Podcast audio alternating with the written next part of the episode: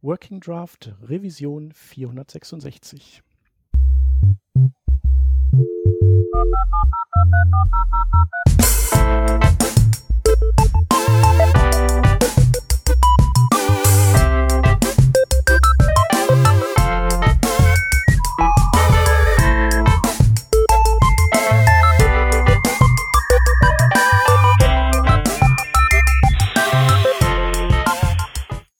Bevor wir in die Revision einsteigen, wollen wir auf jeden Fall einem Patron danken, und zwar diesmal dem Sebastian. Sebastian, vielen Dank an alle anderen. Äh, wenn ihr möchtet, findet ihr uns bei patreon.com slash workingdraft und könnt uns da einen Euro in den Hut werfen.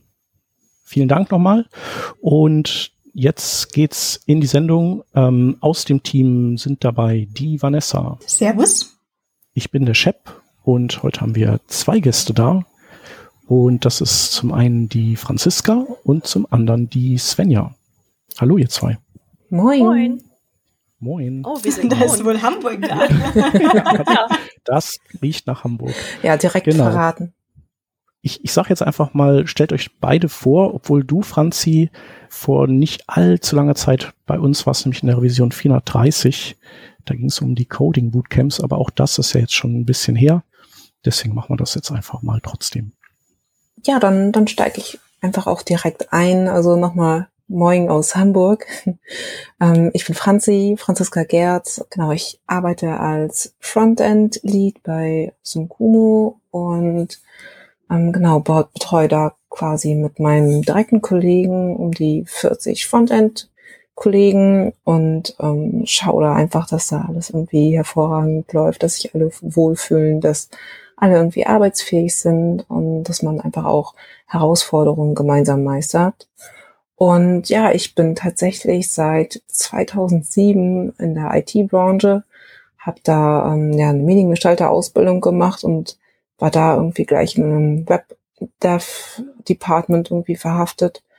Und ja, dann hatte ich einfach so den ganz normalen Werdegang, also Junior, Dev und dann eben bis hin zum Senior, habe sowohl auf Agenturseite als auch ähm, auf Konzernseite gearbeitet und ja, die, die Leidenschaft fürs Entwickeln entdeckt und lebt das einfach weiterhin aus und ja, und bin dann irgendwie nach verschiedenen Stationen in Berlin, dann in Hamburg gelandet. Genau. Und jetzt sitze ich hier und freue mich am Podcast mal wieder teilnehmen zu dürfen. und übergebe an Svenja, die meine ja, Kollegin ist bei Synkumo. Ja, danke und auch von mir Moin, äh, auch aus Hamburg und von mir heißt es auch immer Moin. Ähm, ich bin Svenja Motzek, ich bin 32 Jahre und genau, komme aus Hamburg und war auch schon immer in Hamburg. Ähm, ich bin noch nicht so ganz lange wie die Franzi in der IT-Branche, seit 2013. Äh, davor habe ich studiert Mathematik und Informatik im Nebenfach und 2013 habe ich dann tatsächlich erstmal in der Unternehmensberatung gestartet. Ähm, auch da schon immer IT-Projekte gemacht, aber eher so als Requirements Engineer unterwegs gewesen. Software-Testing habe ich gemacht und dann bin ich irgendwann ins Projektmanagement gegangen und bin jetzt seit etwa anderthalb Jahren Kollegin von Franzi bei Sumkumo und arbeite auch dort als Projektmanagerin ganz eng mit den Entwicklungsteams zusammen, im Moment mit einem großen Team für einen Kunden.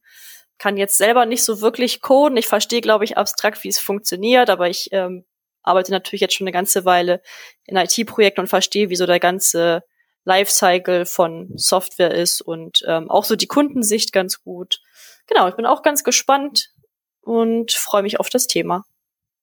Genau, das Thema, das haben wir noch gar nicht verraten die Hörer wissen es natürlich, weil sie in ihren Podcatcher das gelesen haben. Es geht um ähm, Diversity oder Diversity im Development-Bereich jetzt ganz speziell.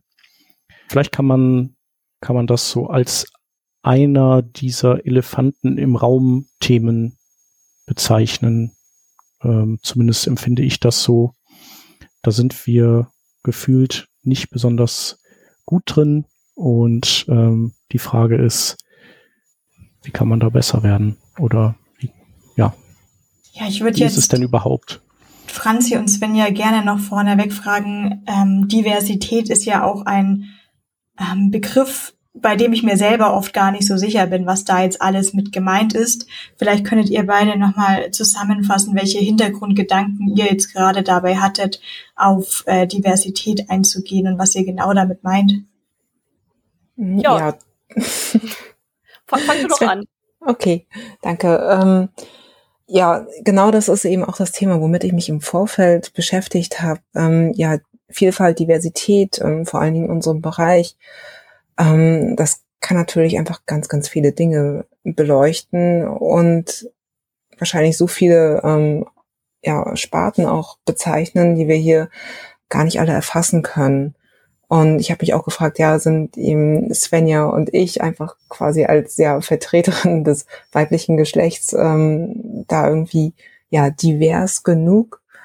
Aber na klar, jeder hat ja irgendwie Gedanken und Erfahrungen gesammelt. Wahrscheinlich werden wir hier vor allen Dingen ja über über das ja Geschlechterthema und das ähm, Männer-Frauen-Verhältnis wahrscheinlich reden, ähm, aber beleuchten natürlich ja, mehrere Aspekte des, des ganzen Themas. Also man kann ja auch beleuchten, okay, woher kommt jemand, ähm, ist ähm, der oder diejenige, ähm, die im IT-Bereich tätig ist, ähm, schon immer irgendwie da so IT-affin gewesen oder haben wir es hier mit einem Quereinsteiger zu tun, weil das gibt ja eben auch eine gewisse Vielfalt in einen Bereich hinein. Genau, das würde ich ganz gerne ergänzen, weil Diversität ist, das ist halt ein sehr großer Begriff, ne? Und ähm, wie Franzi schon sagt, können wir jetzt irgendwie über äh, Frauen und Männer oder Frauen und andere Geschlechter in der Branche reden, aber ansonsten haben wir, glaube ich, äh, an sich erstmal einen ähnlichen Hintergrund und es geht natürlich um viel, viel mehr. Es geht irgendwie um Herkunft, es geht um Religion, es geht um Werdegang, ne? also woher kommen die Leute, was haben sie bisher für Erfahrungen gemacht, es geht vielleicht auch um Lebensumstände, Arbeitsweisen, also das, das ist halt ein sehr, sehr großes Feld und ich tue mir auch ganz schwer, das jetzt irgendwie so zu definieren. Ähm, und ich glaube, wir werden auch im Laufe des Gesprächs wahrscheinlich darauf kommen, dass es halt ganz viele unterschiedliche Menschen einfach gibt, ähm, die unterschiedlich arbeiten und unterschiedlich kommunizieren. Das macht es halt so wahnsinnig spannend und ich glaube, gerade in der IT gibt es halt auch wahnsinnig viele Quereinsteiger und viele unterschiedliche Lebensgeschichten von dem wir jetzt einfach nur einen ganz kleinen Teil kennen, aber über den wir auf jeden Fall sprechen können. Ja, absolut. Ein Punkt, der mir dazu auch einfällt, manchmal erinnert mich so diese, diese Diversitätsfrage in Firmen auch so ein bisschen wie so eine Testingfrage, so müssen wir das jetzt machen? So, irgendjemand sagt, wir sollten das machen, aber brauchen wir das wirklich? Fallen, also euch fallen ja bestimmt Vorteile ein für Produkte und für Firmen, wenn man unterschiedliche Menschen ähm, dabei hat, die alle am Produkt oder bei der Firma mitarbeiten. Fallen euch da ein paar konkrete gerade ein? Ja, so ganz spontan fällt mir ein, ich meine, wir kommen jetzt auch aus einem aus einem Unternehmen, die eine Dienstleistung erbringt. Und natürlich kann man dadurch auch die Kundenbedürfnisse viel besser verstehen, weil ja auch die Kunden sehr unterschiedlich sind. Ne? Das ist das eine. Und auf der anderen Seite ist es ja auch ein, ein kreativer Prozess. Und ich glaube, Kreativität entsteht eben dadurch, dass verschiedene Leute verschiedene Ideen und auch Erfahrungen mitbringen ähm, und ich finde, dass generell die Zusammenarbeit einfach viel lebendiger wird, als wenn alle gleich ticken, sag ich mal. Und ähm, dieses unterschiedlich Ticken erreicht man, glaube ich, unter anderem halt auch dadurch, dass die Menschen verschieden sind, dass sie verschiedene Erfahrungen gemacht haben, dass sie aus verschiedenen Ländern kommen, dass sie verschiedene Geschlechter haben, alles Mögliche. Und dann wird es eigentlich ja erst richtig interessant. Genau, und das geht ja auch total um Horizonterweiterung. Ähm, vor allen Dingen, wenn man schon länger an dem Beruf arbeitet und man zum Beispiel ähm, eine neue Kollegin, einen neuen Kollegen bekommt, ähm, der oder die Quereinsteigerin ist, dann hat man auf einmal einen ganz anderen beruflichen Hintergrund und die ähm, Sichtweise ist eine ganz andere. Und es werden auf einmal Aspekte wichtig, die man übersieht, einfach weil man in so einer Art ähm, Berufsblindheit gerät. Und da hat man auf einmal ganz viele neue objektive Sichtweisen, die einen einfach nochmal ganz anders denken lassen und vielleicht ähm, auch zu anderen Problemlösungen führen. Und ich glaube auch, Horizonterweiterung finde ich ein sehr gutes Stichwort, auch bezogen auf das Bild, was man dann von den Kolleginnen und Kollegen hat, ne? Weil ich glaube, jeder hat so ein paar Stereotypen irgendwie im Kopf gerade so der typische Entwickler oder der typische Manager. Ähm, und auch da kann man seinen persönlichen Horizont ja nochmal sehr erweitern, indem man eben merkt, dass halt eine bestimmte Rolle nicht durch einen bestimmten Typ Menschen ausgefüllt werden muss und es manchmal auch ganz anders sogar besser klappen kann, als man es vielleicht einfach in seiner Schublade im Kopf sich ausgemalt hat. Mhm. Um jetzt auch mal von dem äh, Geschlechtern kurz wegzukommen. Ich bin ja jetzt, ich war ja auch eineinhalb Jahre in einer relativ großen Agentur mit, mit großen Kunden und jetzt wieder zurück ins Startup ähm, gewechselt. Und sehr spannend war, dass die Gründer davon ähm, darauf bedacht waren, gerade die ähm, Stellen in der Entwicklung von Leuten zu besetzen zu lassen, die ähm, gerade nicht im Startup sind. Und wir haben jetzt eine total spannende Dynamik und ich finde das auch alles ganz, ganz toll. Und ich sage immer, ich bin halt auch da wegen, wegen den Menschen, mit denen ich zusammenarbeite, weil wir haben jetzt Personen, die sind sehr Startup-affin und es ist so, get shit done und einfach mal raus und wenn es nicht ganz gut läuft, dann machen wir das wieder neu. Und wir sind eher so, hm, nee, also wir machen das später nicht nochmal neu, wir, wir machen das jetzt einfach richtig. Und es ist total spannend, dass da irgendwie so, so, so ein bisher sehr gut laufendes, technisch gesehenes Produkt rauskommt durch diesen Mix, den wir jetzt dabei haben. Das kann ich mir tatsächlich sehr gut vorstellen, weil wenn ich jetzt auch mal so kurz zurückblicke, ähm, ich habe jetzt halt immer sehr, ja, sehr dienstleistungsorientiert gearbeitet, aber auch sehr unterschiedliche Kunden gehabt, ne? Von Unternehmen, wo irgendwie, ich weiß nicht, vielleicht ein Dutzend Menschen arbeiten, bis hin zu großen konzernähnlichen Unternehmen. Und alleine das finde ich schon wahnsinnig spannend, weil man natürlich auch so in seiner Berufserfahrung ein bisschen geprägt wird durch das Unternehmen, in dem man tätig ist. Und ich mhm. habe es jetzt halt gerade im Kundenkontakt sehr oft gesehen, dass das halt ganz unterschiedlich sein kann. Ne? Also äh, wenn du einen Kunden hast, wo vielleicht nur so 10, 15 Personen arbeiten, da ist es, wie du schon sagst, so ein bisschen mehr Gadget dann, alle krempeln die Ärmel hoch und man macht's halt irgendwie, was total eine coole Dynamik ist. Ähm, und wenn ich dagegen halt ein Unternehmen, wo irgendwie, ich weiß nicht, 10.000 Personen arbeiten und es gibt äh, diverse Hierarchiestufen und Abstimmungsrunden und Regeln, wer, wann man sich an wen wenden muss, dann fühlt sich das erstmal langsamer an. Es ist aber einfach ganz anders, würde ich sagen. Du hast halt deutlich andere Vorteile, Leute mit wahnsinnig viel Erfahrung und halt ganz viele klare Regeln und Prozesse. Das finde ich ist auch ein sehr schöner Aspekt von Diversität, weil das halt eben die, der Erfahrungsschatz ist, den die Kollegen und Kolleginnen dann mitbringen und das halt auch eine ganz andere Arbeitsdynamik macht. Ja, auf jeden Fall. Und ähm, ich kann da ja nochmal aus, aus meiner Sichtweise ein bisschen erzählen, wenn wir so Teams zusammenstellen oder neue Leute einstellen, dann haben wir manchmal auch schon eine Idee, okay, ähm, wir bräuchten für das und das Projekt noch jemanden. Und dann schauen wir, okay, wer ist da schon drin? Und wir bräuchten mal einen guten Konterpart. Und ähm, das heißt, es ist ja einfach auch dann Vielfalt in den Charaktereigenschaften, die auch total von Vorteil ist. Und ähm, wie du es so schön gesagt hast, Vanessa, da eine, eine Dynamik gewährleistet. Und ähm, ja, das, das treibt sich dann irgendwie von selbst an und das ist dann auch einfach echt toll zu sehen, wie so dann die, die Zahnräder ineinander greifen auf einmal.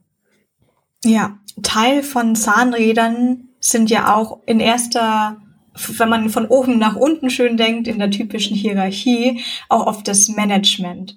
Und ich denke, dass beim Management hat man auch ist das, was ich zuerst immer mit Frauenquote assoziiere, weil das das Wort ist, was ich aus äh, Politik Podcast irgendwie kenne und es dann immer sofort mit Management und sowas in Verbindung bringe. Ähm, gut, was wollte ich jetzt eigentlich fragen? Ähm,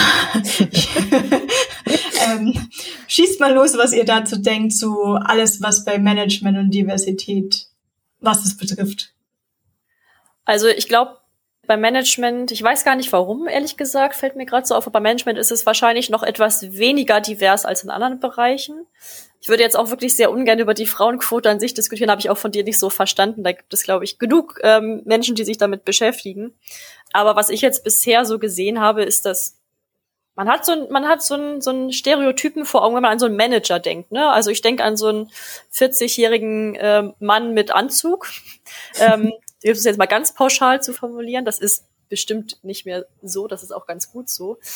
Aber man sucht natürlich auch nach gewissen Charaktereigenschaften, würde ich jetzt mal sagen. Und es gibt so gewisse Anforderungen an halt jemanden, der eine Managementposition innehat, in welcher Form auch immer so. Und ich glaube, deswegen ist es noch ein bisschen so in den Unternehmen drin, dass da halt oft an ja nach ähnlichen Charakteren gesucht wird. Ähm, aber ich bin da ganz bei Franz. Ich glaube, auch gerade in so einem äh, Bereich oder in so einer Ebene kann das wahnsinnig hilfreich sein, wenn auch da die Charaktere halt ganz unterschiedlich sind. Aber ich, ich glaube, um das mal kurz zusammenzufassen, im Management ist es wahrscheinlich noch etwas weniger divers, als wir es auf, auf anderen Positionen oder in anderen Rollen irgendwie erleben. Habt ihr eine Idee, woran das liegen kann? Ja, ich würde jetzt nochmal auf diese, auf diese Frauenquote zurückkommen, da ich mich mhm. tatsächlich jetzt dieses Jahr damit beschäftigt habe. Und ich glaube, ich weiß nicht, wann ich das Wort zum ersten Mal gehört habe. Wahrscheinlich sind es Jahre. Und damals war ich auch so, nein, ich möchte das nicht. Ich möchte keine Frauenquote, weil ich das sofort assoziiert habe mit, ich möchte ja den Job bekommen, weil ich gut bin und nicht wegen meines Geschlechts. Und dann, jetzt war schon so die letzten Jahre auch für mich sehr, sehr merkwürdig teilweise, wenn es um Jobbewerbungen oder um Konferenzen oder ähnliches ging, dass ich, ich habe damals auch mein, als ich bei der Agentur gearbeitet habe, meinen Chef gefragt, habt ihr mich eigentlich eingestellt, weil ihr eine Frau brauchte oder brauchtet oder was war da los? Und es war, nee, wir brauchen jemanden, der View konnte und du warst da. Ähm, und, aber es ist, es, das, das bleibt einem schon ein bisschen im, im Hinterkopf. Und bei Konferenzen ist es ähnlich. Also ich habe durchaus E-Mails bekommen mit, ähm, möchtest du bei unserer Konferenz über irgendein Thema sprechen, weil wir wollen divers sein. Und das ist auch sehr oft so ein guter Gedanke dabei, aber die Formulierung ist schon so ein bisschen hart. Also manchmal soll, manchmal will ich auch zurückfragen, stell dir doch einfach vor, du hättest diese E-Mail jetzt bekommen, würdest sie lesen, wie würdest du denn da reagieren? Es liest sich halt einfach sehr komisch auf eine besondere Art und Weise.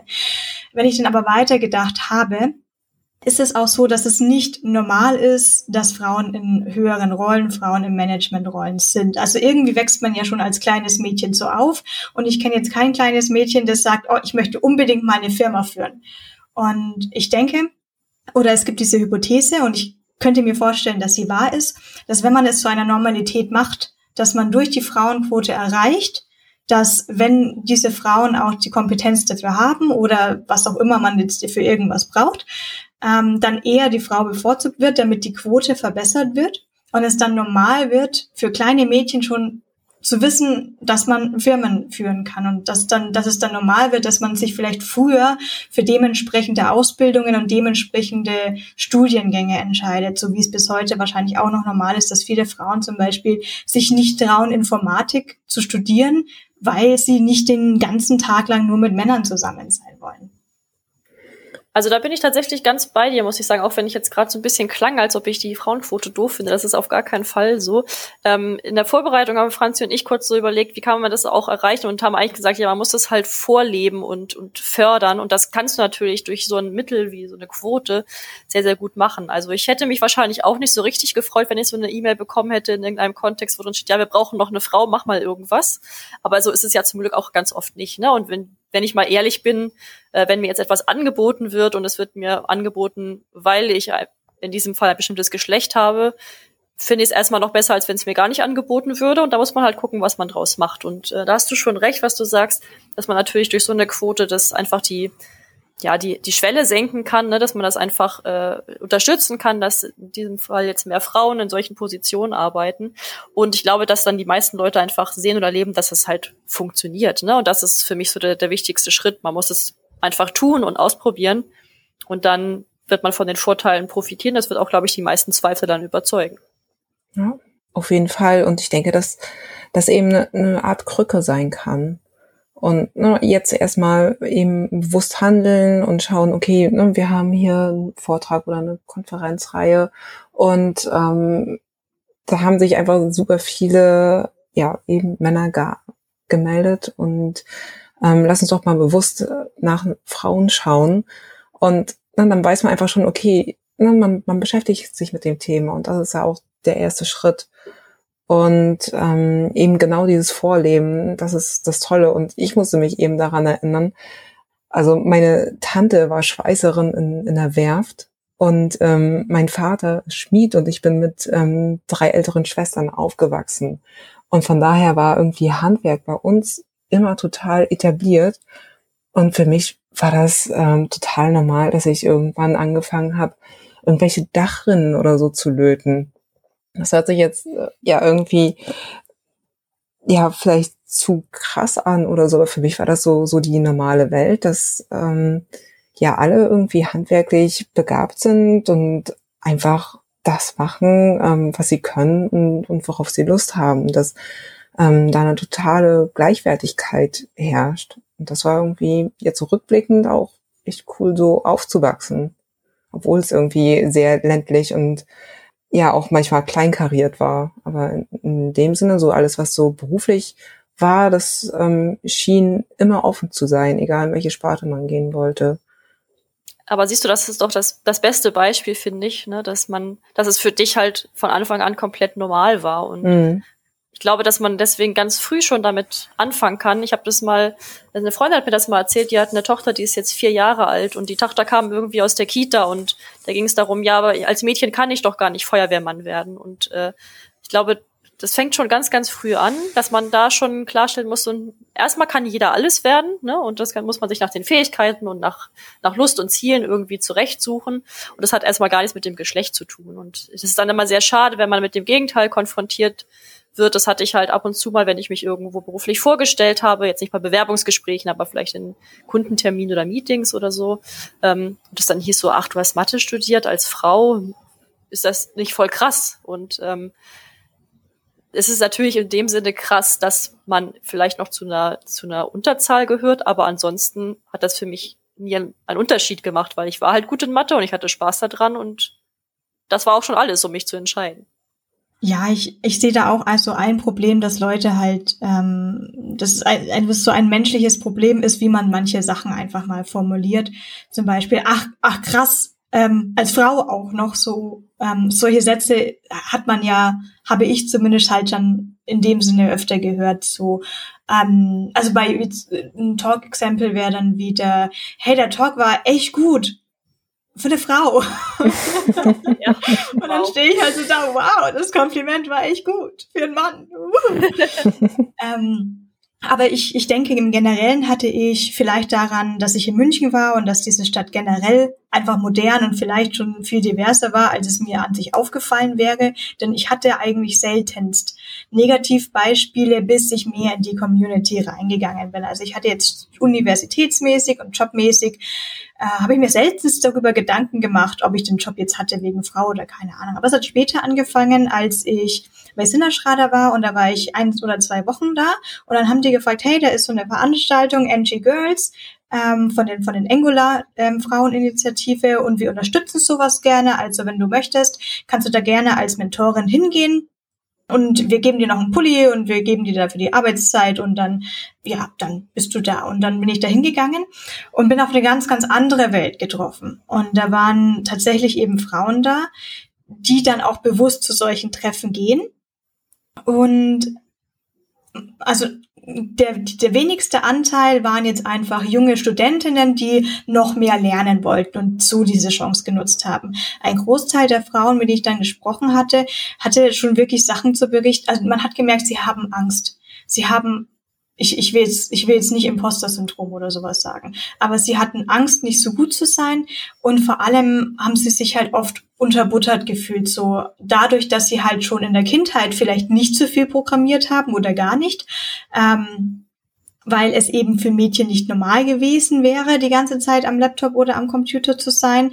Dann dementsprechend hat so ein bisschen die Übung gefehlt. Und dann kommt man in die Uni, dann gibt's da Personen, die schon mehr davor gemacht haben und dann soll man zusammen in der Vierergruppe ein Praktikum machen und dann ist es halt schwierig, wenn, wenn eine Person noch so ein bisschen hinterherhängt und dann vielleicht aber eben auch jetzt sich eher eingeschüchtert fühlt und dann, dann ist das ja so ein Teufelskreis. Wie kommt man denn da raus? Und das fand ich schon wirklich beeindruckend, dass da Leute diesen Beruf nicht machen vor Angst. Und das fand ich sehr erschreckend. Und wenn ihr darüber reden möchtet, wenn nicht, dann natürlich nicht, habt ihr negative, aber auch sehr positive Erfahrungen als Frau in der IT, jetzt direkt als Frontendlerin, Franzi, oder eben ähm, zusammen mit Entwicklungsteams, aber nicht direkt in der Entwicklung gemacht? Fangen wir mit Franzi an. ähm, ja, also durch, durchweg kann ich sagen, habe ich natürlich am meisten positive Erfahrungen gemacht, beziehungsweise ich wurde als Person und als Entwicklerin wahrgenommen und ähm, nicht irgendwie auf, auf das Geschlecht reduziert. Ähm, trotzdem muss ich sagen, dass es echt einige Spitzen gab, so im Entwicklerdasein. Und das war vorrangig eben nicht im normalen Arbeitsumfeld, sondern eher auf, auf Konferenzen. Also ich meine, ein Vorteil war es zumindest auch noch vor, ja, bis vor fünf Jahren, dass die Darmtoiletten natürlich wahnsinnig leer waren und man nicht an der Stange stand ähm, bei den Konferenzen. Auf der anderen Seite war es total schwierig, da einen Anschluss zu finden, ähm, in Gespräche zu kommen, weil man immer wie, wie so ein Einhorn war. Also ich habe mich teilweise gefühlt wie so ein Fabelwesen.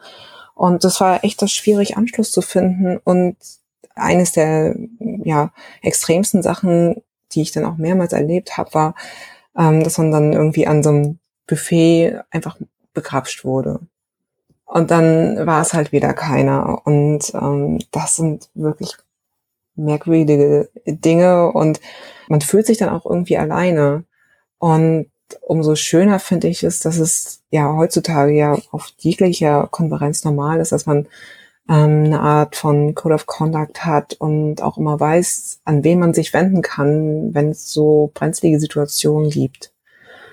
Aber insgesamt muss ich sagen, dass ich vor allen Dingen am, am schönsten finde, ähm, zu sehen, wie sich der Bereich einfach entwickelt. Also wie viel offener man wird, ja, für, für alle Meinungen, für alle Geschlechter und dass es da immer weniger Wertung gibt, ja, ähm, hier haben wir keinen gestandenen Mann, sondern wir haben da eine ähm, gestandene Frau, die einfach mal was richtig Geiles entwickelt hat.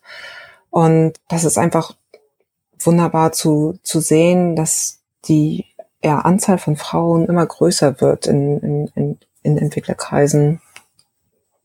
Ja, also ich habe auch sowohl Positives als auch Negatives erlebt und auch beobachtet. Also ähm, ich ich bin da bei Franzi. Ich glaube tatsächlich, dass es so in sehr großen, etwas anonymeren Veranstaltungen wahrscheinlich ein bisschen öfter vorkommt. Ne? Also, dass man so ein bisschen heraussticht, weil man in dem Fall eine Frau ist oder zum Beispiel auch vielleicht wegen des Alters. Das habe ich jetzt, das finde ich jetzt eher so in Managementkreisen zum Beispiel so ein Thema. Ähm, das, das würde ich auf jeden Fall teilen und dass man auch immer mal darauf angesprochen wird, so, hm, ist ja ungewöhnlich, dass du hier bist irgendwie. Ähm, das mit den Frauentoiletten schätze ich übrigens ja, das ist ein sehr großer Vorteil, aber das wird tatsächlich auch weniger, genau, je mehr sich das mischt, das nur am Rande. Und was ich auch beobachtet habe, das ist mir selbst noch nicht widerfahren, aber habe ich immer mal wieder gesehen, ist dass tatsächlich sehr viel übers Aussehen geurteilt wird, was ich schon sehr krass finde. Ne? Also wenn ich jetzt als Beispiel in meinem äh, Team eine Entwicklerin, eine junge Entwicklerin sitzen habe, die aber halt einen fantastischen Job macht, dann geht das mal gar keinen an, ob sie jetzt irgendwie helle oder dunkle Haare hat und ob sie Lippenstift trägt oder nicht. Ähm, und das habe ich durchaus immer mal wieder beobachtet, dass, dass es da halt so Kommentare gibt. Das habe ich bei Männern, also über Männer wirklich extrem selten erlebt. Das ist für mich noch so ein Phänomen, dass bei Frauen schon mehr über das Aussehen gesprochen und vielleicht auch geurteilt wird, was ich total unangebracht finde, weil es ja im Job nun mal also zumindest in unseren Jobs nun mal gar nicht darum geht. Ne? Aber Gegenzug dazu ähm, finde ich schon, dass es immer diverser wird, was ich ganz toll finde und sehr schätze. Und dass solche Themen auch zum Glück ein bisschen kleiner werden und auch teils verurteilt werden. Ne? Also ich hatte, hatte auch schon mal das Erlebnis, dass, dass ein Mann einen sehr merkwürdigen Kommentar in einem Meeting gemacht hat irgendwie und es dann auch jemand anders mir beigesprungen ist. Und das ist natürlich sehr, sehr schön zu sehen, weil das zeigt, dass Leute da aufmerksam sind und halt auch sich dafür einsetzen, dass es diverse Runden gibt. Äh, und das erlebe ich über die Zeit hinweg immer ein bisschen mehr, als es früher der Fall war. Mhm. Mhm. Und ähm, was ich noch, noch ergänzen kann, ist, dass ich immer mehr erlebe, dass ähm, ja, wenn, wenn es Teams gibt, die eben vorrangig aus Männern bestehen, dass dann auf einmal gefragt wird, ja, ähm, wenn wir jetzt noch jemanden bekommen, irgendwie so ins Team und wir brauchen ein bisschen Unterstützung, wäre cool, wenn es eine Frau wäre. Und das ist aber immer mit dem Hintergedanken und mit dem Gefühl, dass wir wirklich schon sehr diverse Teams dann auch aufbauen und dass, dass Frauen einfach auch nochmal eine andere ja, Teamdynamik reinbringen. Und ähm, dass, dass sich wirklich dann jeder einfach auch so eine Vielfalt und diese Diversität wünscht, ähm, aufgrund von guten Erfahrungen. Und ja. ähm, das hat natürlich auch dann einfach was damit zu tun, dass wir hier äh, ganz andere Charaktereigenschaften und so haben. Aber man merkt, dass, dass jeder offener wird ähm, und sich denn ja auch gerne mal challengen möchte. Sei es fachlich, aber auch dann eben auf, auf dieser ja, Meta- und der sozialen Ebene. Und das ist total schön. Also, dass, dass man sich nicht so ähm, ja, eine bestimmte Ecke begibt und da bleibt, sondern dass, dass sich alle insgesamt mehr öffnen. Das meine ich auch zu beobachten. Finde ich auch. Und ich, ich finde, die Mischung macht's. Und ich glaube, dass es viele mittlerweile auch so sehen. Habe ich nämlich auch schon erlebt, was du beschreibst, dass sich Kollegen explizit jemanden wünschen, der das Team, der anders ist als der Rest des Teams. Ne? Also mhm. jetzt zum Beispiel eine Frau genau. in einem sehr, sehr männerlastigen Team, aber auch umgekehrt tatsächlich. Ich habe schon mal, es war allerdings nicht in der IT, in einem reinen Frauenteam gearbeitet. Das war auch nicht ideal. Also da haben sich auch sehr viele männliche Kollegen gewünscht, ähm, die leider nicht gekommen sind in dem Kontext. Aber äh, ich bin ganz bei dir. Ich glaube, dass dass die Leute dafür viel offener werden und halt auch erleben, dass das sehr bereichernd sein kann. Und ich finde gerade so Charaktereigenschaften ähm, finde auch bei uns sind die Teams sehr orientiert an den, an den Menschen dahinter, dass es allen im Team auch gut geht, dass sie Spaß an ihrer Arbeit haben, dass sie genug Hilfestellung bekommen und so weiter. Und deswegen ist es eine tolle Bewegung, wenn so ein Team auch versucht, es selbst zu gestalten und halt auch erkennt, dass es durch eine Mischung von verschiedenen Charakteren sehr gut unterstützt werden kann. Das erlebe ich ganz genauso, dass Leute da auch sehr engagiert sind und halt auch das wirklich fordern und fördern, dass man in diversen Teams arbeitet. Mhm. Ja, jede neue unterschiedliche Person ist da je, auf jeden Fall eine Bereicherung. Andere Beispiele, die mir einfallen, sind dadurch, dass wir immer irgendwie an einem leistungssteigenden Rechner arbeiten, eben im, im guten Wi-Fi oder mit LAN-Kabel verbunden. Für mich jetzt auch als Frontend-Entwicklerin ist es natürlich auch immer eine Sache. Ich habe ich hab weder eine Farbenblindheit noch eine komplette Blindheit, noch bin ich jetzt irgendwie darauf angewiesen, mit, mit Keyboard den Webbrowser zu betätigen oder mir mit dem Screenreader vorlesen zu lassen. Und damit schließt man schon vorneweg so viele mögliche User aus. Das ist ja echt, das ist ja echt unglaublich. Ähm, mit, mit kleinsten Sachen, an die man einfach nicht denkt. Und das ist schon mal komplett anders, wenn ich eine Person mit einer ähm, Rot-Grün-Schwäche im Team habe ich meine, ich weiß, ja, das kann man auch, glaube ich, bei Photoshop gibt es da auch so Einstellungen, dass man das sehen kann. Aber es ist wirklich was anderes, so, so rein mental, wenn jemand auf dich zukommt und sagt, ich weiß nicht, ob der Button fokussiert ist oder nicht, ich sehe das nicht. Und es ist so, ah ja, klar. Und das ist, das ist dann bei jeder neuen Person, die mit ins Team kommt, hat andere Sichtweisen. Und jetzt, wo wir hier gerade mitten in unserer Homeoffice-Zeit des äh, Jahrtausends oder Jahrtausende sind, finde ich es auch da recht spannend. Ich denke, was wir teilweise ermöglicht haben, dass hm, im Elternbereich mehr Teilzeit gearbeitet werden kann zu verschiedenen Uhrzeiten. Und gerade wenn Mütter oder Väter, also frisch gewordene, wieder zurück in Projekte kommen, ich glaube, die können auch immer noch sehr viel Neues dazu beiteilen, weil sie so viel gelernt haben, jetzt irgendwie den Kleingeborenes zu haben und vielleicht aber nur das Handy mit einer Hand halten können und dann merken, aber ich kann jetzt gar nicht auf diesen einen Button klicken. Ähm, fällt euch noch mehr dazu ein, ähm, was sich jetzt vielleicht durch Remote-Arbeit ähm, verbessern kann in der Diversität? Ja, auf jeden Fall. Also ich finde halt das Thema Accessibility eben ja auch total spannend und ähm, relevant für, für den Bereich. Und was du auch meintest, ähm, sobald man jemanden hat, der ähm, ja mit einer bestimmten Seheinschränkung ins Team kommt, dann werden Themen auf einmal relevant, die bisher irgendwie so weit von einem weg waren. Und ähm, ähnlich ist es eben auch, wenn man auf einmal zum Beispiel nur auf dem Laptop arbeitet und eben einen kleinen Monitor hat und ähm, vielleicht bestimmte Bereiche äh, einer Website gar nicht mehr bedienen kann. Also ähm, ja, die, diese Einschränkung hilft einfach auch nochmal ein anderes Verständnis für ja, Benutzerführung zu etablieren. Ähm, aber was ich einfach auch ja, eben als, als Vorteil dieser Homeoffice-Situation sehe, ist, dass man merkt, okay, es gibt ganz andere Lebensweisen oder Möglichkeiten auch zusammenzuarbeiten. Und ähm, man guckt dann, okay, wo ist der gemeinsame Nenner, wann hat man zum Beispiel eine Kernarbeitszeit, aber hey, ähm, Person XY muss sich vielleicht gerade mal um einen Elternteil kümmern und ist dann vielleicht in einer anderen Zeitzone unterwegs und aufgrund des, des Internets kein Problem, eben am gleichen Projekt zu arbeiten und ähm, das Verständnis untereinander wächst einfach, weil man auf einmal eben auch so in ja so Edge-Case-Situationen sich befindet, die man vielleicht vorher nicht nachvollziehen konnte. Und man kann sich aber auch einfach auf ganz andere Bedürfnisse einstellen. Wenn man zum Beispiel auch Mitarbeiter, Kollegen, Kolleginnen hat, die körperliche Einschränkungen haben und vielleicht nicht jeden Tag ins Büro kommen können. Und auf einmal ist es gar kein Problem mehr, von Remote zu arbeiten, weil wir einfach merken, okay, das, das funktioniert. Und ähm, das ist einfach schön, dass sich das so geöffnet hat.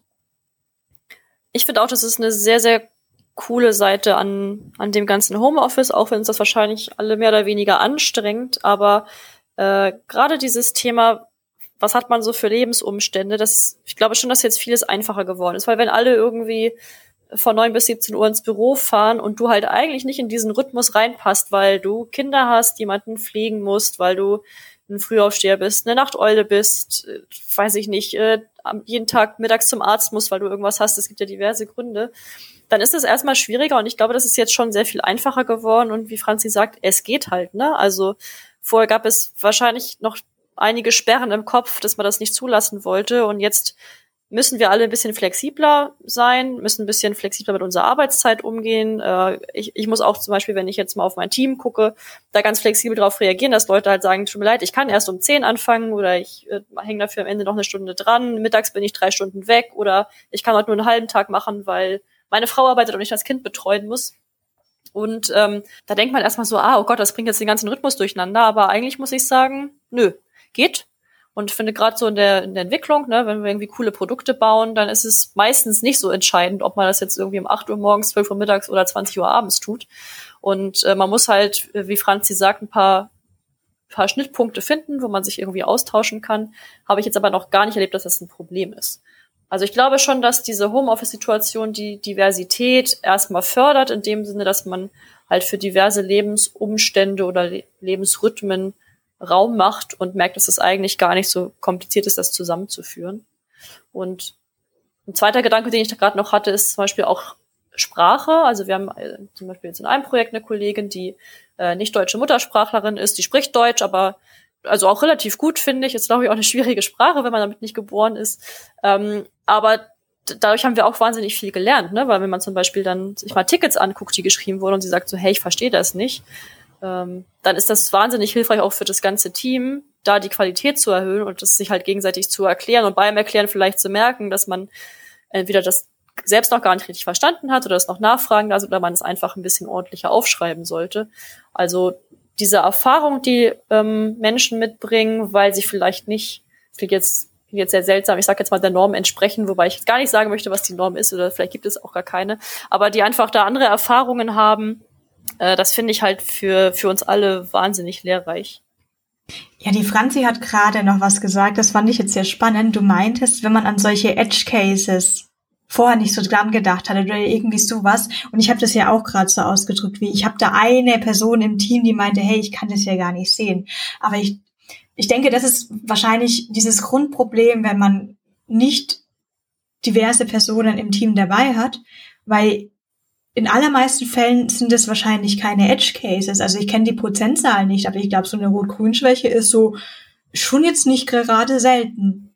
Und dadurch, dass wir halt irgendwie solche bestimmten Stereotypen in diesen zum Beispiel Design- oder Entwicklungspositionen haben, ist es dann so plötzlich wie so ein Edge Case und ja, aber müssen wir jetzt wirklich was dafür machen, weil hier sieht's ja jeder. Und ich hoffe, dass es dadurch normal wird, dass es keine Edge Cases mehr sind, sondern dass es komplett normal wird, an Farbschwächen zu denken, an sonstige Behinderungen zu denken, so dass ich entweder nicht richtig ähm, die Webseite mit meinen Augen mit, mit Fingern und Maus bedienen kann, sondern vielleicht auf Keyboards angewiesen bin oder so ähnlich. Ja, also das ist total relevant, dass, dass man eben schaut, okay, ne, das, das sind nicht nur ein paar Prozent, die man ignorieren kann, sondern das sind relevante Prozentzahlen. Und es, egal was man macht, also es hilft ja jedem, ein, ja, ein Produkt, eine App, ein, eine Web-App oder eben eine Website zu bedienen. Ne, wie, wie du schon meintest, ähm, man, man hat vielleicht nur ein, eine Hand frei, ähm, um ein Telefon zu bedienen und dann steht man vielleicht sogar noch äh, mitten in, mit der Sonne im Rücken und kann einfach Kontraste nicht vernünftig sehen. Ne, also ähm, eine Website oder eine Applikation bedienerfreundlich aufzubereiten, das, das hilft halt allen. Und ähm, Hürden so gering wie möglich zu gestalten, das sollte auch eigentlich Programm sein. Und da sollte man einfach auch die, die Augen noch viel weiter öffnen und ähm, ja selbst immer offen sein für ähm, oder einfach auch Dinge ausprobieren und sich auch mal in so Gedankenspiele äh, einzulassen. Was mir gerade noch einfällt, ich glaube, eine Art von Diversität, die schon immer recht gut durchgemischt sind, sind so eher extrovertierte und introvertierte Menschen. Also ich bin, ähm, finden dann Leute immer merkwürdig, wenn ich meine, ich wäre introvertiert, während ich ja gleichzeitig irgendwie bei einem Podcast dabei bin und auf Konferenzen gehe. Was ich aber meistens damit meine, ist, es kostet mich immer so ein bisschen Kraft und ich muss mich dann erst wieder erholen. So, sozusagen erhole ich mich dann durchs vor mich hincoden mehr, als wenn ich auch irgendwie in, in Meetings bin und mit Menschen interagieren muss. Und ich denke, da merkt man auch, dass sich das irgendwie auch immer an der Balance hält zwischen, ja, okay, jetzt, jetzt reizt mal kurz mit Meetings und eben so, so schlimm ist doch Homeoffice gar nicht, weil dann komme ich auch mal runter. Und ja, da finde ich einfach, das ist ein Beispiel, wo sie schon jetzt in der Waage hält und sich deswegen auch irgendwie immer wieder ausbalanciert. Habt ihr ich da glaube, ähnliche Gedanken? Ja, auf jeden Fall äh, finde ich einen ganz tollen Aspekt, weil ich glaube, dass gerade diese Homeoffice-Geschichte dabei sehr helfen kann. Ne? Also ich erlebe jetzt natürlich Kollegen, die sagen, oh, das geht mir irgendwie auf die Nerven, die vielleicht auch, wenn es, wenn es erlaubt ist und unter gewissen Regeln wieder ins Büro fahren. Aber auch andere, die sagen, ja, Gott sei Dank. Also für mich ist es perfekt irgendwie, ich spare mir den Weg und ich finde es eh cool, den ganzen Tag vorm Rechner zu sitzen und mache meiner Freizeit auch nicht, nicht viel anderes. Das ist total okay. Ähm, dann, dann umso besser. Also ich glaube, auch da ist es für die Leute viel einfacher, jetzt so ihren, ihren Rhythmus zu folgen und ihren Tag halt so zu gestalten, wie es für sie passt. Und ich finde auch, dass äh, es ein schönes Beispiel introvertiert, extrovertiert, das halt so sehr, Teams sehr bereichern kann, wenn es durchmischt ist. Ich glaube, da muss man so ein bisschen gucken, dass die Introvertierten halt nicht untergehen, weil sie natürlich naturgemäß erstmal ein bisschen ruhiger sind. Aber wenn man das weiß und sich das einmal bewusst macht, dann finde ich das sehr, sehr bereichernd, weil äh, die, die Kollegen vielleicht ein bisschen, ja, ein bisschen intensiver über die Fragestellungen nachdenken, vielleicht erstmal ruhiger sich im Kopf einen Plan machen und ähm, auch den, den Extrovertierten dann vielleicht erstmal ein bisschen Raum geben, die Ideen rauszuspulen, das dann zu verarbeiten und dann halt ein gutes Gesamtergebnis zu erzielen. Also ich finde auch das, man stellt euch vor, wir werden, ihr würdet in einem Team arbeiten, da sind äh, acht extrovertierte Kollegen und alle, also das Meeting würde ja niemals zu Ende gehen wahrscheinlich. Ähm, ich, ich, ich, ich finde auch da die Mischung ganz, ganz wichtig. Ich glaube halt, dass es bei manchen Charakterzügen einfach ein bisschen mehr, ja, mehr, mehr Förderung klingt jetzt so furchtbar, aber ein bisschen mehr Unterstützung bedarf, dass halt alle gleichermaßen gehört werden. Aber ich finde, dass auch das macht den Austausch viel wertvoller, als wenn irgendwie alle gleich ticken würden. Ja, ich bin, ich bin auch, deswegen bin ich jetzt auch gerade wieder im Saderwunder auch so glücklich, auch eine Person, die sich sehr für das Produkt interessiert, was ich mache ähm, und ich hab, bin auch im regen Austausch mit unserer Projektmanagerin. Das heißt aber auch, ich, ich challenge immer sofort jedes Ticket, was ich bekomme. Ähm, Im Sinne von UX, im Sinne von den ganzen Business Values und bla bla bla bla bla. Jetzt wäre das natürlich ein Problem, wenn das jede Person so machen würde wie ich, weil sonst käme ja nie irgendwas live, wenn, ich, wenn die ganze Zeit dann nur so, so eine nervige Person sitzt und sagt, ja, aber und was ist damit und mm, und was soll da passieren und oh je, oh je. Ähm, an irgendeiner Position, an irgendeiner Stelle brauchst du ja auf jeden Fall auch Personen, auf die du dich verlassen kannst und sagst, hey, ähm, irgendjemand anders hat es äh, durchgedacht. Also klar, wenn es jetzt irgendwie Fragen gibt, wenn du Gedanken hast, dann, dann, dann ist jetzt auch kein Problem. Aber irgendwann braucht man auch Personen, die arbeiten hier jetzt eben diese Tickets ab und bringen und liefern da ganz tollen Code und tollen getesteten Code. Und ähm, da entstehen jetzt aber trotzdem keine Reibereien. äh, im Sinne von, ja, aber äh, ich fände den Button jetzt irgendwie aber persönlich cooler, wenn vielleicht einfach aus diversen User Experience Tests schon rausgegangen ist, dass hier jetzt gerade der Select Dropdown etc. irgendwie besser funktionieren würde. Franzi, du meintest, glaube ich, oder Sven, jetzt weiß ich gerade gar nicht mehr, am Anfang habt ihr was Interessantes gesagt, ähm, was ich vorher noch gar nicht überlegt hatte. Ihr hattet von Quereinsteigern gesprochen. Was meintet ihr genau damit? Mhm. Ähm, also ich meine vor allen Dingen ja neue Kolleginnen, die einen anderen beruflichen Background haben.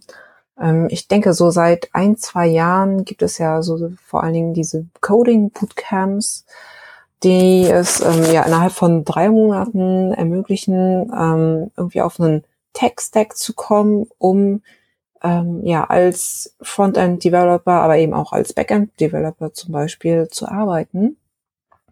Und ähm, das sind eben oft Charaktere, die ähm, manchmal schon ja im digitalen Bereich gearbeitet haben, aber vielleicht in einer anderen Sparte, vielleicht eher im Projektmanagement unterwegs waren, aber es gibt hier auch wirklich Leute, die ähm, sich das immer irgendwie so ja als Hobby angeeignet haben oder das immer interessant war, fanden und sich nicht getraut haben, ähm, wirklich mal den Schritt zu gehen und ähm, ja irgendeine Programmiersprache zu lernen und dann doch noch mal diesen Antrieb haben und merken, nee, das, was ich jetzt mache, das, das ist nicht meins. Ähm, ich glaube ja, Entwicklung da möchte ich hin.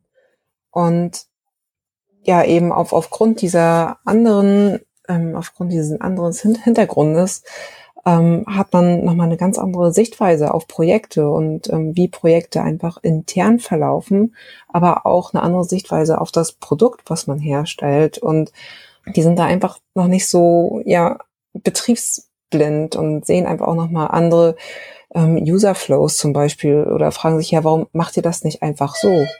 Und ähm, das ist es halt ja, warum macht man manche Sachen nicht einfach auf eine ganz andere Art und Weise? Jetzt muss ich nur kurz zwischenfragen, ob irgendjemand an die Tür muss. Ich war's nicht. okay. Okay, wir ja, das übernehmen ich. einfach ganz, ganz äh, flauschig, so dass das niemand, niemanden jetzt auffällt. Ähm, Svenja, welche Gedanken hast du denn zu Quereinsteigern? Also ich habe es tatsächlich weniger erlebt jetzt, dass ich Quereinsteiger im Team hatte. Hattest du schon welche? Ja, tatsächlich sogar relativ viele. Also ähm, bei uns bei so einem Kumo gibt es auch viele Kolleginnen und Kollegen, die vorher was ganz anderes gemacht haben und auch vorher in der Beratung habe ich das ganz häufig erlebt also da, da war auch alles dabei, ne? Da gibt es Leute, die haben, die sind, waren mal Redakteure, die haben Japanologie studiert, die haben eigentlich einen medizinischen Hintergrund, ähm, die haben was Handwerkliches gemacht, Landschaftsgärtner, also wirklich äh, einmal quer durch die Bank. Und ich finde das wahnsinnig faszinierend. Erstens ist das für mich auch tatsächlich eine Horizonterweiterung, weil man ja von ganz vielen Berufen sogar keine Vorstellung hatte, das einfach sehr spannend ist, solche Leute kennenzulernen. Und ich finde auch, dass das auch sehr stark die Kreativität fördert. Ähm, einerseits erlebe ich, dass äh, gerade Kollegen, die jetzt noch nicht so wahnsinnig lange in der IT-Branche arbeiten, irgendwie eine extrem hohe Motivation haben, weil sie das ja aus einem bestimmten Antrieb getan haben, zu sagen, okay, ich, ich gehe noch mal dieses Risiko, ich schule doch mal irgendwie um, ich lerne was Neues, weil ich das jetzt machen möchte, weil ich da Bock drauf habe. Das finde ich ganz, ganz toll. Und äh, wie Franzi auch gerade sagte, es ist, die haben oft eine andere Herangehensweise und das macht das Arbeiten wahnsinnig kreativ. Es werden Dinge, die man vielleicht schon immer so getan hat, in Frage gestellt. Es werden bessere, neue Ideen aufgeworfen. Und ich habe tatsächlich insgesamt in der Entwicklung schon ganz oft erlebt, dass Leute Quereinsteiger sind, ganz andere Berufe ursprünglich erlernt haben und dann den Weg irgendwie in die Softwareentwicklung gefunden haben. Und ich, ich schätze das sehr. Also ich finde das total spannend. Ähm, ich lerne dadurch auch wahnsinnig viel, weil natürlich auch selbst in Frage gestellt wird, was ich immer gut finde. Und das fördert wirklich die, die kreativen Ideen, den Austausch, das Hinterfragen. Und manchmal gibt's auch so Kniffe und Tricks, die dann halt aus einem anderen Berufsleben reingetragen werden und die auch in der Entwicklung helfen können. Ja, dieses Hinterfragen ist tatsächlich so einer der wichtigsten Punkte.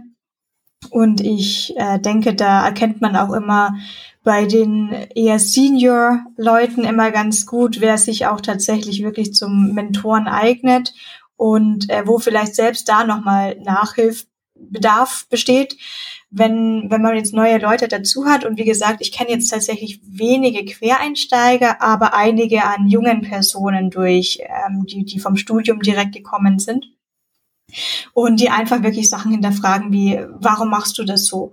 Und das ist natürlich extrem hilfreich, weil oft kann man dann sagen, wenn man sich nur dran erinnern kann, kann man dann oft sagen, ja, das war, weil wir damals, aber nee, damals hatten wir Galb und jetzt haben wir irgendwie Wied, keine Ahnung, sonst was. Und stimmt, das bräuchten wir jetzt eigentlich gar nicht mehr so machen. Und auf der anderen Seite ist es natürlich auch so immer so eine kleine Challenge an sich selber, weil vielleicht und sind hier und da mal ein paar Dinge dabei, wo man dann sagt, ja, hast schon recht. Also eigentlich, eigentlich ist das Quatsch, was ich gerade mache. Eigentlich könnte man das auch so machen. Oder einfach aus, ja, es gibt ganz bestimmte Gründe, warum wir das zu machen. Zum Beispiel, warum setze ich niemals die Fokus-Outline auf Nan, äh, Nan, Null, wie heißt es? Nan, glaube ich. Ja, ich verwende so, ich verwende es nie, ich weiß nicht mal, wie es heißt. Weil, und dann ich ans Keyboard gehen kann und sage, hier, geh mal mit dem Tab durch. Das ist das Problem.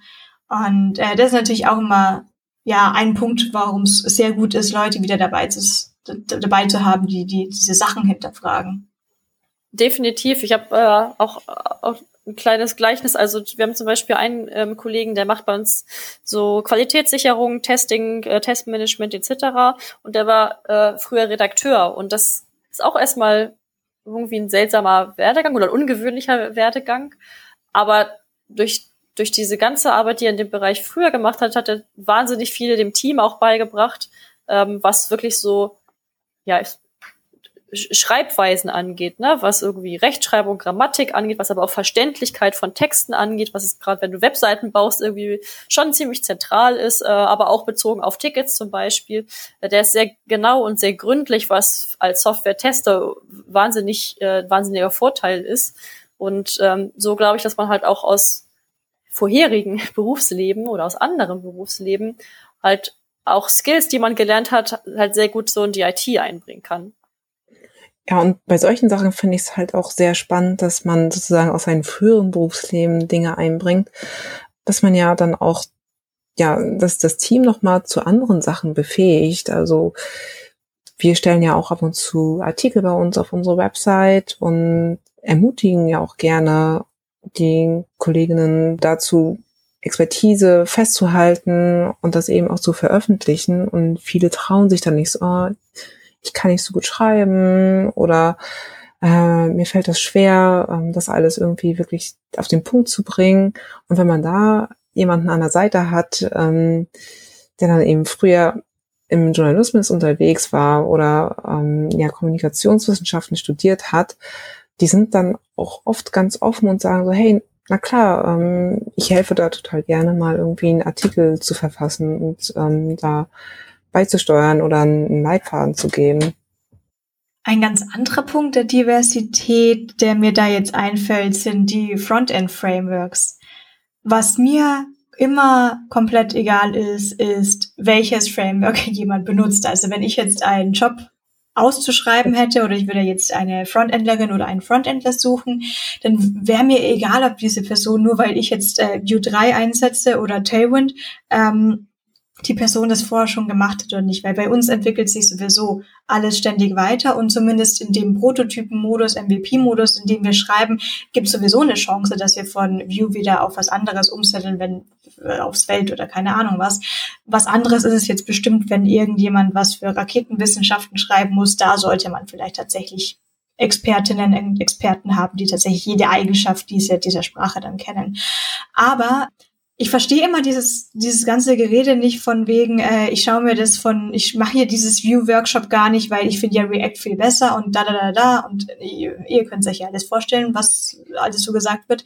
Ähm, denn ich mache das total gerne, dass ich mal mir einfach anschaue, was passiert denn um mich herum. Und äh, gar nicht bei Frontend-Frameworks alleine, sondern auch, dass ich mir an, zum Beispiel objektorientierte Programmiersprachen einfach von Zeit zu Zeit wieder anschaue, um einfach mal wieder ein Gefühl zu bekommen, wie lösen denn eigentlich andere diese Probleme? Und manchmal kenne ich das Problem schon auch, dass ich mich auch irgendwie verstricke in meinen Gedanken und ganz oft auch technische Lösungen für etwas suche, wo ich vielleicht eine komplett andere Lösung brauche als jetzt irgendwie irgendeine technische dafür. Ähm, das ist zwar ein bisschen anderes Beispiel, aber wir hatten bei einem Slack-Channel bei Sinnerschrader, wo ich davor war, ein äh, Bienchen. Bienchen, das war ein Chatbot und die haben sich ähm, die Meinungen äh, der Woche eingesammelt. So ungefähr, geht's dir gut? Smiley traurig, Smiley normal, Smiley happy. Und sobald man das Emoji gedrückt hatte, hatte man 300 Sekunden Zeit, noch einen Kommentar dazu zu schreiben. Und ich meinte irgendwann, hey, das setzt mich total unter Druck, in 300 Sekunden dann was zu schreiben, weil ich will ja auch nochmal auch rechtschreib, ähm, weil es anonym ist, möchte ich dann schauen, ob ich das anonym geschrieben habe und nicht mit meinem Dialekt, den ich sonst schreibe. Und können wir da nicht irgendwie was einstellen, technisch, dass man dann eine Verzögerung oder keine Ahnung so wirklich abschicken? Bis irgendjemand meinte, ja, du kannst doch die Nachricht vorverfassen und erst dann auf den Emoji drücken und dann die Nachricht abschicken. Ja? ja. Kann man auch machen. Und ich wäre, ich wäre, ich wäre in dem Tunnel geblieben und ich hätte mir andere Entwicklerinnen und Entwickler gesucht und wir hätten das wahrscheinlich in einem acht Stunden Workshop oder sowas, ein Bootcamp, ähm, über, über Wochen hinweg hätten wir diese perfekten Bienchen geschrieben und irgendjemand anders wäre halt da vorbeigekommen, ja, aber ihr hättet auch einfach nur die Nachricht danach abschicken können. Manchmal kann es so einfach sein, ne? ja. Ja, aber genau das ist es ja auch, was, was ich halt immer wieder so spannend finde und warum ich eben auch im, im Frontend bin, ähm, dass es irgendwie tausende Wege gibt, äh, ja, eine Herausforderung anzugehen. Und ähm, ich finde, man sollte einfach auch da gedanklich einfach immer offen bleiben und einfach mal nach links und nach rechts schauen. Und das, da gibt es irgendwie kein, kein Meisterlevel, kein ähm, ja, idealen Weg, sondern es kommt halt immer irgendwie drauf an. Und ähm, genau das eben, die, diese Vielfalt, die es, die es eben in der Entwicklung gibt und ähm, diese große Varianz an Sprachen, Dialekten, was auch immer, die, die ist einfach total hilfreich. Ähm, Beruf, aber eben auch, äh, ja, oder eben der fachlichen Ebene, aber auch in der sozialen Ebene. Jetzt sind wir gerade bei einem Punkt, wo wir, glaube ich, schon gemeint haben, es wird schon so langsam besser, wenn wir das so irgendwie mit vor zehn Jahren vergleichen. Also zumindest, aber das kann jetzt auch ein bisschen in meiner Blase eben liegen, irgendwie in München, wo es schon recht divers ist. Ich kann es natürlich auch wirklich schlecht sagen für, für kleinere Städte oder vielleicht auch gar nicht für nicht Software, Web, Produkt, Startup-Unternehmen, ähm, sondern vielleicht für, für ganz anderes IT-Banken. Ich weiß jetzt überhaupt nicht, wie es da zusammen zugeht. Aber wie ist denn eure Vorstellung in, wie könnte es denn jetzt in zehn Jahren aussehen in Softwarefirmen? Also ich, ich wünsche mir natürlich eine möglichst bunte, große Mischung. Ich glaube, dass auch viele Unternehmen schon auf dem Weg dahin sind. Und ich wünsche mir vor allem und hoffe mir auch, dass das eigentlich gar nicht mehr so ein Thema ist. Also, dass dass wir nicht mehr Gespräche führen, wo es heißt, oh, das ist ein Mann, eine Frau, der ist groß oder klein, der ist äh, Deutsch oder Italiener oder kommt aus Südafrika, äh, der ist Frühaufsteher oder äh, Langschläfer, dem fehlt irgendwie, weiß nicht, ein Bein oder der hat eine Rot-Grün-Schwäche, whatever. Ähm, ich hoffe, dass wir in zehn Jahren so weit sind, dass das einfach total egal ist und dass es um die fachliche Kompetenz geht, dass es um die Motivation geht, dass es um die Kommunikationsfähigkeit ähm, geht und man ganz offen und kreativ zusammenarbeiten kann, völlig ungeachtet dessen, wo der oder diejenige herkommt, was bisher so für Erfahrungen gesammelt haben, was sie bisher so gemacht haben im Leben. Also natürlich werden wir immer einen Unterschied haben zwischen Leuten, die Erfahrung in dem Bereich haben, in dem wir arbeiten, und Leute, die eben noch nicht so erfahren sind. Das ist auch total okay, natürlich. Aber ich wünsche mir eigentlich, dass fast alles andere irrelevant geworden ist, dass wir nicht darüber sprechen, wie Leute aussehen, wie sie Dinge formulieren, ob sie die Sprache gut beherrschen, ähm, ob sie irgendwie eine, eine körperliche Einschränkung haben. Und ich glaube wirklich, dass wir da auf einem ganz guten Weg sind. Also ich erlebe es bei uns in den Teams tatsächlich und finde zum Kumoda wirklich toll, divers und sehr, sehr offen. Da wird auch aktiv für gearbeitet, dass ja solche Unterschiede der, der Personen halt eigentlich kein Faktor sind und dass wir möglichst bunt die Teams zusammenmischen. Und ich glaube auch, dass das so die, die Zukunft der Arbeitswelt ist und wir uns da ein bisschen hinbewegen, dass wir halt wirklich über fachliche Dinge sprechen und irgendwie Projekte zusammen planen und durchführen, coole Produkte bauen und alles andere eigentlich keine große Bedeutung mehr hat. Ja, das kann ich ähm, zu 100 Prozent unterschreiben. Also genau das ist auch meine Wunschvorstellung für die Nach Zukunft. den letzten äh, Worten traue ich mir jetzt schon gar nichts mehr anderes zu sagen. Es war sehr, sehr schön äh, formuliert und ähm, ich unterschreibe es auch. Ich hoffe ebenfalls, dass wir dahin kommen, dass sowas egal ist und die tatsächlich wichtigen Sachen dann im Vordergrund stehen. Ich denke, wir haben auch schon echt ganz tolle Punkte hier angesprochen. Liegt euch noch ein Thema auf dem Herzen, was ihr noch ansprechen möchtet? Nee, ich muss sagen, ich glaube, also für mich haben wir es ganz gut abgeklopft. Ich bin ganz, ganz froh und ganz positiv. Wir hatten ja am Anfang so ein bisschen überlegt, hm, können wir das, können wir das breit genug abklopfen, das Thema? Wir haben natürlich auch nur eine eingeschränkte Sicht. Das ist auch einfach so, aber ich fand das einen schönen Austausch. Ich glaube, wir haben so ein paar, ein paar Knackpunkte irgendwie getroffen. Insofern, für mich passt es. Genau, für, für mich passt das auch total. Also klar, ne, das sind immer nur so, so kleine Spotlights, die wir hier setzen auf, auf bestimmte Themen, vor allen Dingen auch Bereiche, die wir selbst äh, erfahren haben. Aber es geht ja vor allen Dingen darum, ähm, ja, eben auch hier ein bisschen die Augen zu öffnen und vor allen Dingen für Vielfalt zu begeistern. Und ich glaube, das haben wir jetzt ganz gut geschafft. Ja, ja hat ja viel Spaß gemacht. Ein Punkt, der mir jetzt noch durch den Kopf gegangen ist, ist gerade, ähm, ich verstehe natürlich auch, dass das im Deutschen kompliziert und eher ungewohnt ist, dieses mit diesen Innenformen zu sagen, egal welche Variante man jetzt verwendet. Ähm, aus persönlicher Erfahrung kann ich sagen, falls sich jemand fragt, warum sollen wir das eigentlich machen und das lenkt doch eher ab und das ist doch merkwürdig. Ich hatte selber mal bei einem anderen Podcast zugehört. Ähm, es war auch einer aus der IT und dort sprach ein CTO einer Firma über die Zustände in der in der Firma. Da ging es an sich erstmal um Remote-Arbeit und um keine Ahnung, was eigentlich um Selbstständigkeit im Teams an sich ging. Und ähm, es ging eben auch sehr viel um Hiring-Prozesse was diese Person gemacht hat, war die typische Default-Eher-Variante im Deutschen zu verwenden. Und ich glaube, ehrlich gesagt, sogar so wird einem das sogar in der Grundschule ja beigebracht, dass eher das Default ist. Aber man muss einfach sagen, ich, ich war dabei laufen habe den Podcast gehört. Und es war also der Entwickler und wenn der Entwickler und wenn der Entwickler und wenn der Entwickler. Und was in meinem Unterbewusstsein passiert ist, und das ist mir wirklich, glaube ich, nur dadurch aufgefallen ist, weil ich halt wirklich laufen war und nichts anderes tun konnte, als zu denken, und keine andere Ablenkung hatte, ich habe mich eben nicht angesprochen gefühlt. Also hätte mir irgendjemand gesagt, und hat es jetzt gut geklungen da mit dem Remote-Arbeiten und so? Würdest du dich da jetzt bewerben? Hätte ich gesagt, ja, nee, ich glaube, ich, ich, glaub, ich darf nicht. Also das, das klingt jetzt natürlich übertrieben und dann hätte ich wahrscheinlich gesagt, ach so, nee, es war das Default eher. Aber es ist was, was mir sehr stark eben im Hinterkopf bleibt und wo ich mich ohne es zu merken nicht eingeschlossen fühle. Vielleicht nicht exklusiv ausgeschlossen, aber für mich besteht da die, obwohl ich eben seit keine Ahnung wie vielen Jahren als Entwicklerin arbeite, habe ich mir gedacht, ja, nee, das ist nicht das Richtige für mich. Und ähm, ja, das kann ein Punkt sein, um vielleicht zu erklären, warum es wichtig sein könnte. Ja, ich glaube, kann ich, kann ich gut nachvollziehen. Ich muss auch ehrlich gestehen, mir fällt es manchmal auch schwer. Ich glaube, ich habe es heute ganz gut hinbekommen, da auch die weibliche Form mit einzubauen.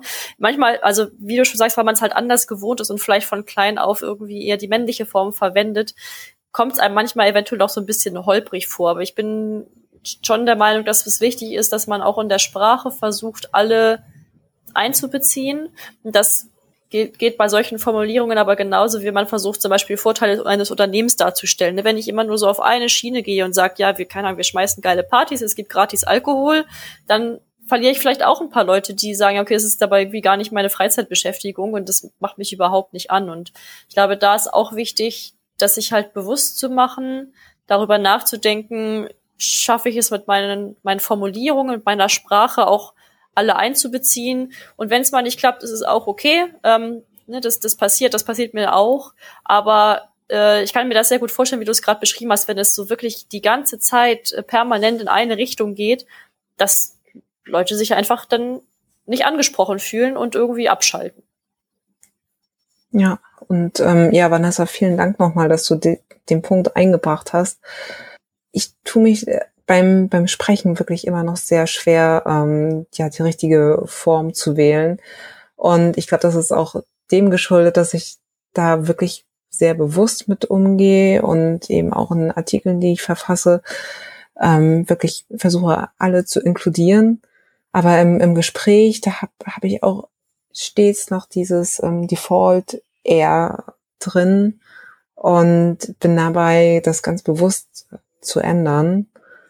Ähm, und klar, das, das holpert dann mal hier und da, aber vielleicht ist dann da eben auch das Rumgestottere nochmal so ein kleines Signal, irgendwie, oh, hier ist was im Wandel und hier sollte was ähm, zur Normalität werden. Ähm, was leider noch nicht Normalität ist. Ja, ich kann ist. da, ich habe euch ja die ganze Stunde zugehört und ich kann auf jeden Fall, ihr könnt auf jeden Fall sehr stolz auf euch sein. ähm, klar, es, es muss, es muss ja auch nicht bei jedem mal sein. Es merkt, man merkt einfach nur, da war der Versuch da und es wird präsenter und das finde ich immer ganz, ganz toll. Wer auf jeden Fall jetzt auch aufhören sollte und sich ähm, bei uns melden könnte, wer, falls äh, noch jemand auch was zu dem Thema sagen will, also natürlich wie, wie immer die Kommentare, aber falls es, wie, da ihr ja schon auch richtig gesagt habt, jetzt sind wir jetzt, an sich sind wir nicht so divers, wir sind nur Frauen, aber jetzt alle deutschsprachig Falls es also dann noch mehr Erkenntnisse gibt oder Geschichten zu teilen gibt, dann meldet euch gerne bei uns, falls ihr Gastsprecherin oder Gastsprecher werden möchtet. Und auch wieder einschließen möchte ich den in der letzten Stunde eher still gebliebenen Chef. Ich vermisse dich ein bisschen. Ja, ich, ich wollte, ich, ihr habt das super gemacht. Es, es gab keinen Anlass und auch keine Lücke, wo ich irgendwie hätte reinspringen äh, äh wollen. Und ähm, nee, das war, war super. Habe ich gerne zugehört. Und äh, genau, ich habe am Anfang, natürlich habe ich es versemmelt, da habe ich nämlich auch Hörer nur gesagt und ich meinte natürlich Hörerin und Hörer. Ähm, genau, das noch dazu, da hast du mir eben noch mal schnell was rübergeschickt. ähm, ja, nee, war, war toll. Also äh, ihr habt auch wirklich alles abgedeckt. Also mir wäre jetzt irgendwie auch, auch nicht viel eingefallen. Vielleicht noch äh, abschließend eine kleine Anekdote aus dem Elternleben. Ähm, da ist es nämlich tatsächlich, wenn man dann als Vater sich um seine Kinder kümmert und zu so PKIP-Gruppen geht, da ist es dann wieder umgekehrt. Also dann ähm, das sind ja eigentlich, das sind meistens nur Mütter. Und die finden das eigentlich schon auch cool, wenn man so als Vater dann mal kommt. Aber wenn das dann tatsächlich passiert, dann sind die trotzdem erstmal so, dann sind die erstmal so, ja, okay, aber aha, so dann, dann können wir nicht mehr die gleichen Gespräche führen wie vorher und äh, vielleicht irgendwie auch nicht mehr so im Schlabberlook hier rumlaufen. Das hat man, hat man dann schon gemerkt am Anfang, aber dann haben die sich daran gewöhnt und ich habe mich da auch reingefuchst. Und ähm, genau, das ähm, fand ich auch total cool und fühle mich da jetzt auch äh, super wohl. Entschuldige, welche Gruppe? Äh, sorry, äh, das äh, PKIP ist, ähm, das ist so ein, äh, ich glaube, das ist auch eine Abkürzung. Also im Prinzip ist es so Babykrabbelgruppe. Ah. Genau, und da gibt's so irgendwelche Konzepte, die dann PKIP heißen. Ich weiß aber gar nicht, was die ausmacht. Also es ist einfach nur, alle Kinder krabbeln da rum. Mhm. So, und die die Väter und Mütter, die dabei sind, die, äh, die quatschen dann oder ja, die können sich dann unterhalten. Also ich, ich habe ja im Verdacht, dass das eher was für die Eltern ist, dass die so ein bisschen sich austauschen können und Tipps geben können und den Kindern ist das irgendwie gerade in dem Alter noch alles total egal. Ja, nö, aber das, das ist äh, auf jeden Fall auch interessant und ähm, Vielleicht ist das auch dann sowas, was ich den, den männlichen Hörern empfehlen kann, dass ich das mal zu, das mal auszuprobieren. Genau, und da muss man auch ein bisschen beharrlich sein. Ja, genau. Ja, vielen Dank. Das war total toll. Viel haben wir nicht mehr zu sagen, bevor die Hörerinnen und Hörer ausmachen, weil sie denken, jetzt ist Schluss, äh, sage ich als erstes noch, wir haben einen Newsletter ganz neu, weil, weil wir einfach irgendwie Bock hatten. Den findet man unter www.getreview.co slash profile slash working draft. Verlinken wir auch nochmal in den Schaunotizen. Ähm, genau, da packt man noch so Zeug rein, was es halt nicht in die Folgen geschafft hat, was wir da so finden. Und ja, dann bleibt eigentlich nur noch zu sagen, ähm, wenn ihr Kolleginnen oder Kollegen sucht ähm, für euer Arbeitsumfeld, dann haut uns auch an. Wir ähm, lassen wir gerne einen Jobstellenaufruf von euch laufen im Podcast. Schreibt uns an, an äh, am besten an sponsoring at workingdraft.de. Und ich glaube, damit sind wir durch. Ja, neben dem Entschuldige, dass ich dich nochmal unterbreche. Neben dem Newsletter, der ja neu ist, weil wir ballern ja hier auch eins nach dem anderen raus. Wir hatten ja erst letztens am 18.02. die erste Cookie Bar Livestream und ähm, falls ihr dort dabei gewesen wart und noch Feedback schicken wollt, dann schickt uns das gerne. Falls ihr weiterhin daran interessiert seid, ein bisschen Cookies und Käffchen am Nachmittag mit den Working Drafts im Livestream zu haben, kein Invite notwendig. Wir streamen einfach auf YouTube. Äh, sag's Bescheid. Und ansonsten folgt uns einfach auf Twitter. Wir haben da jetzt keinen direkten Zeitplan, wann, wie, wo wir das machen. Ähm, aber auf Twitter dann sagen wir Bescheid und schicken den Link im Tweet mit, wo dann der Livestream stattfinden wird. Ganz genau. Cool. Dann vielen, vielen Dank, Svenja. Vielen Dank, Franzi. Ich habe euch sehr, sehr gerne zugehört und unsere Hörerinnen und Hörer bestimmt auch. Und die Vanessa hat das auch super gemacht. Ja, vielen, ja, vielen Dank, Dank, an euch. Ja, ich habe auch zu danken. Und dann würde ich einfach mal sagen, bis bald wieder. Genau, sehr gerne. Vielen Dank und bis bald. Bis bald. Dankeschön. Ciao, ciao. Macht's ciao. gut. Tschüss.